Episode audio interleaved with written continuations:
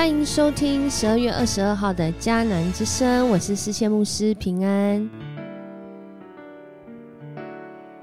我们今天要继续来圣诞欢乐颂，圣诞欢乐颂要送给你一个好消息，是耶稣他爱你到底，他不仅为你降生，他为你降生是为了要爱你到底。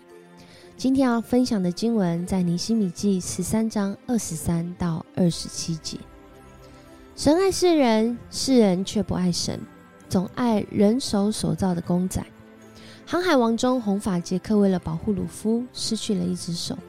鲁夫感激在心，并决定要跟随红发杰克的脚步，开始踏上成为海贼王的道路。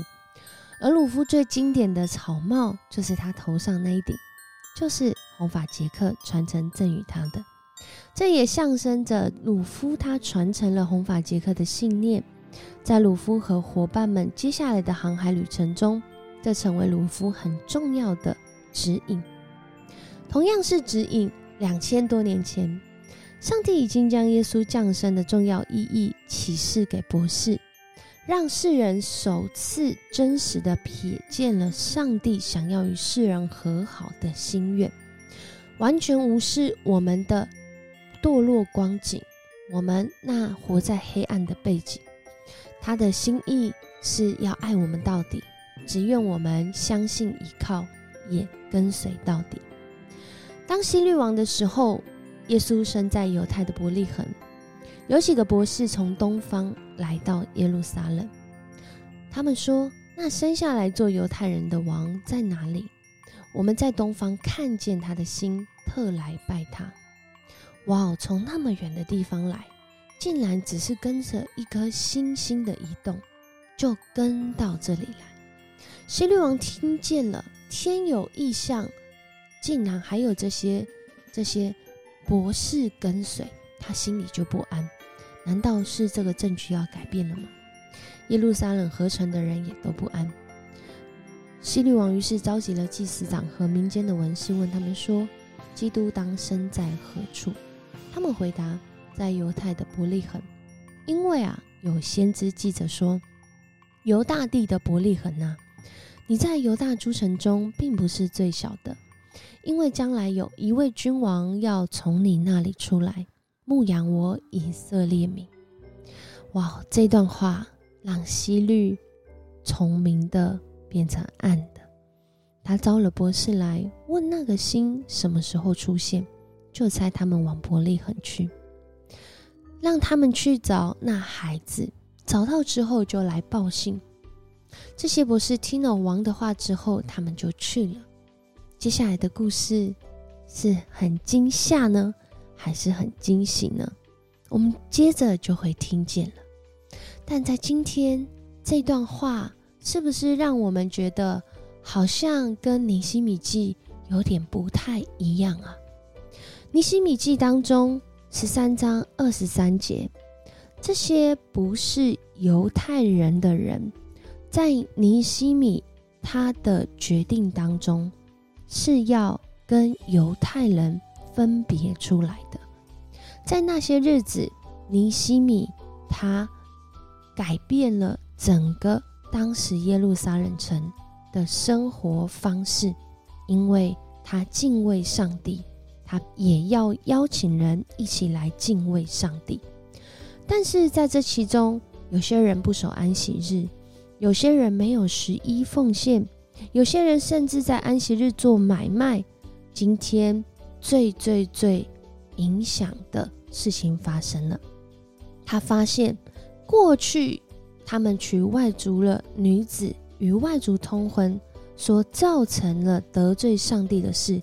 竟然又再次重演，所以在这里说，他发现许多犹太人娶了雅什图、亚门摩押的女子，他们的子女有一半是说雅什图话或别种语言，不会讲我们自己的话。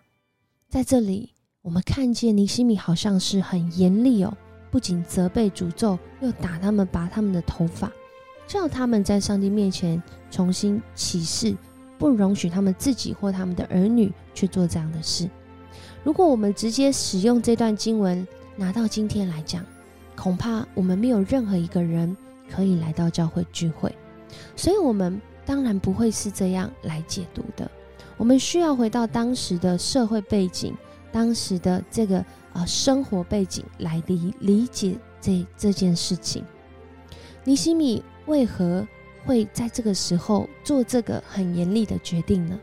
其实不仅是跟他们过去因此得罪上帝有关系，还有一个更积极的意义是在当时不像现在，我们的科技很发达，我们的文字可以随意的传送，甚至我们有很多很容易可以记录下来我们自己故事的文本，譬如说纸啊，譬如说 Word 啊，譬如说 PPT 啊，我们都可以把这些写在那上面。但当时是靠着语言。而且当时的语言不像现在很容易用翻译机去学另外一个语言，然后我们就可以使用。当时他们的学呃这个知识水平呢，在学语言这件事是非常重要的，因为透过这口传文化，透过这个语言，当我会说这个语言的时候，它承载的文化以及它背后的信仰，我才能够实践出来。然而，当他们不会希伯来文的时候，哇，这这下就是呃，这个麻烦大了，这个就是这个出大大事情了。他们没办法理解什么原因我们要敬畏上帝，因为他不在那样的一个思考、哦表达还有文化的这个系统里面。所以，当尼西米他很强烈的要求，不仅是要人回到啊上帝里面，以上帝成为他们敬畏对象，成为他们安全感的来源。另外，很重要的原因是跟他们的后代、跟他们的现代有关系。就好像我们现在正在预备明年要有这个亲子礼拜，我们为了下一代的缘故，我们做调整跟改变。同样的，尼西米他想得很远。要保存语言，要保存这样的一个生命跟文化，是为了下一代或是后代们，他们能够继续传承这个从上帝来的信仰。那这么说，是不是这些外族人哦跟我们无关？他们有没有信上帝根本就没有关系吗？其实不是哦。我们看见救恩历史是一个推展的历史，上帝从拣选一人到一个家。族到一个民族，到一个国家，然后接下来来到今天，我们都知道，我们这群外邦人也一起来经历这样的恩典。怎么这样说呢？当我们看到耶稣诞生的叙事，我们其实就很清楚，博士在当时是以星象学家闻名，所以他们看见那颗奇异的星，他们知道一定有一件重要的事情发生。圣诞。节期的时候，我们常常会听到这些故事，这些博士们或者是些学者，他们跟着啊这个星走到了一个地方，星在那上头停住了，他们进到那一家去。后面的故事明天会说，但是很重要的是，这些人是什么人呢？他们不是犹太人哦，他们是外邦人。很多个世纪以来，世人认定了救主。就是要拯救上帝的选民犹太人而已，这是很合理的假设，因为在救恩的历史推演当中，我们的确看到是从犹太人开始。然而，当耶稣诞生的时候，却是吸引了外邦人来到耶稣的跟前。这让我们看见上帝在整个救恩的叙事里面，特别透过耶稣诞生的这件事情来告诉我们。他所爱的是世界上所有的人，他所拣选的人，不只是他拣选的人而已，更重要的是他们有没有跟随他。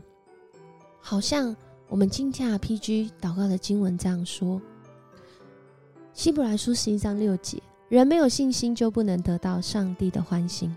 凡是到上帝面前来的人都必须信上帝的存在，而且信他要报赏寻求他的人。也就是说，在尼西米的时代，他们其实是要继续的存有这一个救恩的管道，所以我们需要学习他的语言，我们需要在那个文化中，我们要继续传承信仰。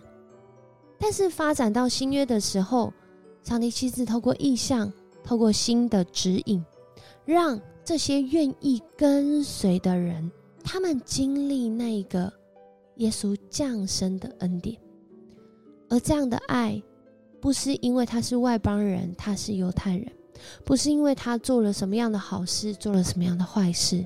上帝爱世人的显明，不在那些被拣选的人而已，更重要的是那跟随的人。我们是这个人吗？恳求主帮助我们，让我们知道他爱我们到底，他也邀请我们相信他，跟随他到底。我们一起来祷告，主我们感谢赞美你。我们很多时候在我们的思想上都是很有限制的。因为我们就活在我们仅能知道的世界、国家、社会环境、家庭，甚至自己的生命当中。然而，你用一个全知的观点吸引我们来跟随你。透过天上的意象，你吸引是外邦人的这些博士们；透过今天你在我们心中的感动，你邀请我们。主，你爱世人，不限于被拣选的人。更在乎我们被拣选，我们愿意跟随吗？我们不被拣选，但我愿意跟随吗？我愿意相信吗？主啊，我们就在这其中知道，原来你不是只拣选一些人，而是你愿意拣选万民。但是我们愿不愿意来回应跟随？主啊，谢谢你的恩典在我们当中，我们也恳求主你来带领我们，在你救恩的启示里面。我们更多来认识主，你的心意是要爱人到底，也愿我们的生命愿意跟随到底。我们这样祷告，奉主耶稣的名求，阿门。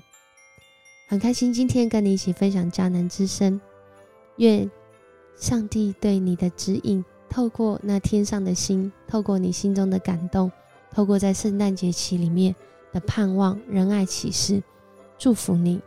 我是世谦牧师。我们明天见。